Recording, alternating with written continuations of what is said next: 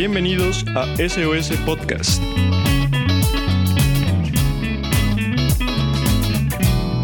Diez minutos de buenas noticias con Sebastián Ruiz y Sebastián Lomelín.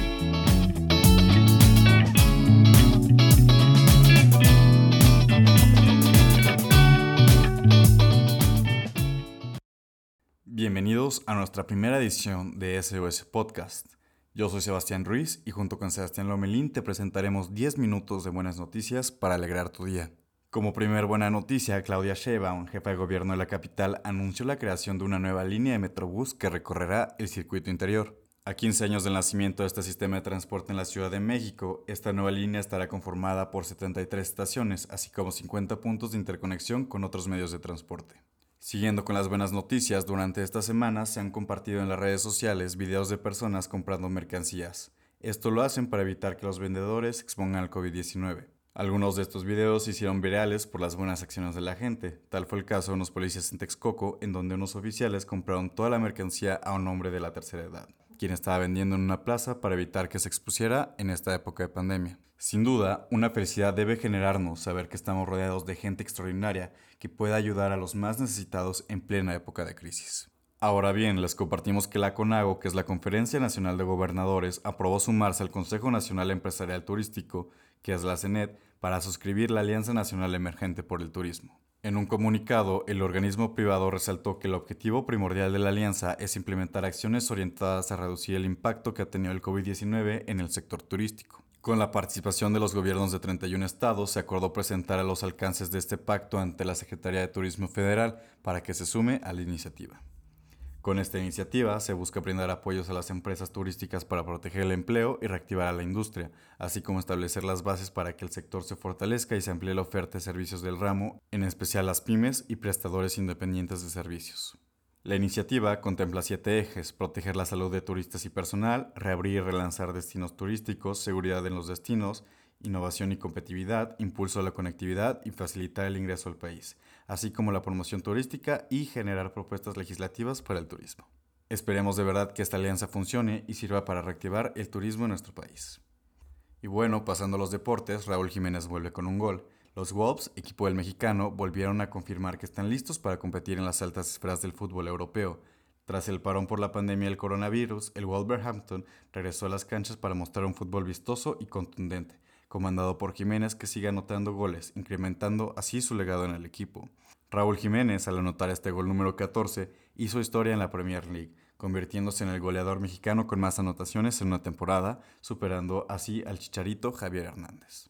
Más buenas noticias siguen al fútbol mexicano. Luca Romero, nacido en Durango, se convirtió en el futbolista más joven en la historia en debutar en la liga. Con tan solo 15 años, apodado el nuevo Messi por Dani Alves, debutó jugando con el Mallorca contra el Real Madrid.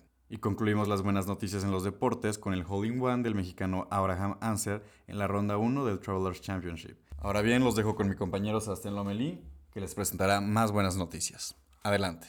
Bueno, pues déjame contarte y contarles que Mackenzie Besos y Melinda Gates destinarán 30 millones de dólares para lograr la igualdad de género y es que estas dos grandes mujeres anunciaron la competencia llamada El desafío de la igualdad no puede esperar.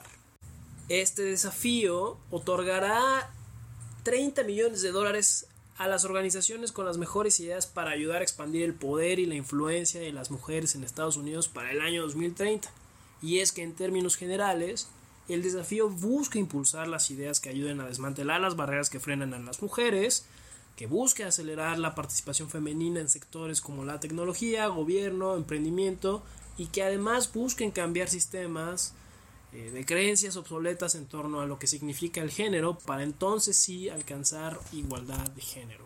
Ahora bien, en otras noticias y para los amantes de los videojuegos, la semana pasada se filtró nueva información de la consola PlayStation 5 y es que si bien la compañía Sony no ha hecho un anuncio oficial, Amazon Francia incluyó por error en su catálogo el precio de, del PlayStation 5, la fecha de lanzamiento y también las dimensiones que va a tener esta consola.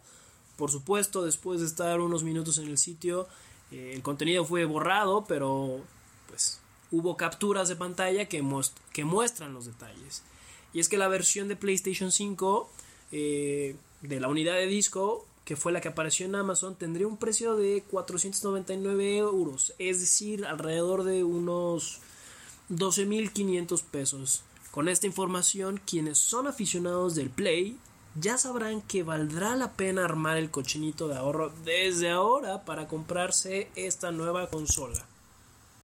Y siguiendo con más información, la República Democrática del Congo declaró el fin del segundo peor brote de ébola de la historia, el cual ha asolado el noreste de este país durante casi dos años. Según las autoridades congoleñas, pues ya han pasado varios días sin que se haya detectado un nuevo contagio en las provincias de este país. Ahora bien, y como ustedes seguramente saben, esta epidemia constituye la peor de la historia de la República del Congo y la segunda más grave en todo el mundo, después de la que arrasó África Occidental de 2014 a 2016. Por último, pues, este anuncio no deja al país libre de ébola, y por ello tenemos que estar al pendientes de ver cómo evolucionan estas noticias y esperar a que no vuelvan a haber mayores rebrotes. Con el tema del coronavirus tenemos tres noticias relámpago. La primera es que investigadores en Inglaterra dijeron haber obtenido la primera prueba de que un fármaco mejora las posibilidades de sobrevivir al COVID-19. Y es que un esteroide llamado dexametasona redujo las muertes de hasta un tercio de enfermos graves hospitalizados. La segunda noticia relámpago es que hay 18 mexicanos trabajando en la vacuna contra el coronavirus. Si bien desarrollar la vacuna contra el COVID-19 en tiempo récord requiere mucho dinero y, sobre todo, colaboración, pues la Secretaría de Relaciones Exteriores convocó a principios de este mes a 18 investigadores de 8 universidades e instituciones de salud a conformar el equipo que representa a México ante la Organización Mundial de la Salud, la OMS, a través de la coalición para las innovaciones de preparación para epidemias con el fin de acelerar la elaboración de la vacuna que todo el mundo está esperando. Es un orgullo saber que los mexicanos estamos en todos los frentes buscando soluciones ante uno de los fenómenos más importantes de nuestra época. Asimismo, una vez más, corroboramos que apostar en la ciencia siempre, siempre, siempre será un acierto. La última noticia relámpago que tenemos acerca del COVID-19 es que la principal científica de la Organización Mundial de la Salud dijo que la vacuna en la que está trabajando AstraZeneca contra el COVID-19 es probablemente la candidata más adelantada a nivel mundial y la más avanzada en términos de desarrollo. Esperamos que pronto tengamos una, una vacuna y con ello terminamos esta última sección de noticias del coronavirus. Y aprovechando que nos queda poco tiempo de la emisión, solo avisarles que este proyecto que estamos haciendo Sebas y yo estará transmitiéndose semanalmente. Y es que, a ver, actualmente estamos rodeados de una adversidad en la que las malas noticias abundan y no dan espacio para ver más cosas con claridad. Por ello, invitamos a quien nos esté escuchando en este momento a realizar un ejercicio de buscar noticias positivas que ocurran en el mundo. Muchas de ellas valen la pena de contar Ahora bien, en caso de que no encuentren nada, bueno, pues ya sabrán que cada domingo SOS Podcast tendrá a lo mejor algo bueno que contarte. Por último, muchas gracias por escucharnos.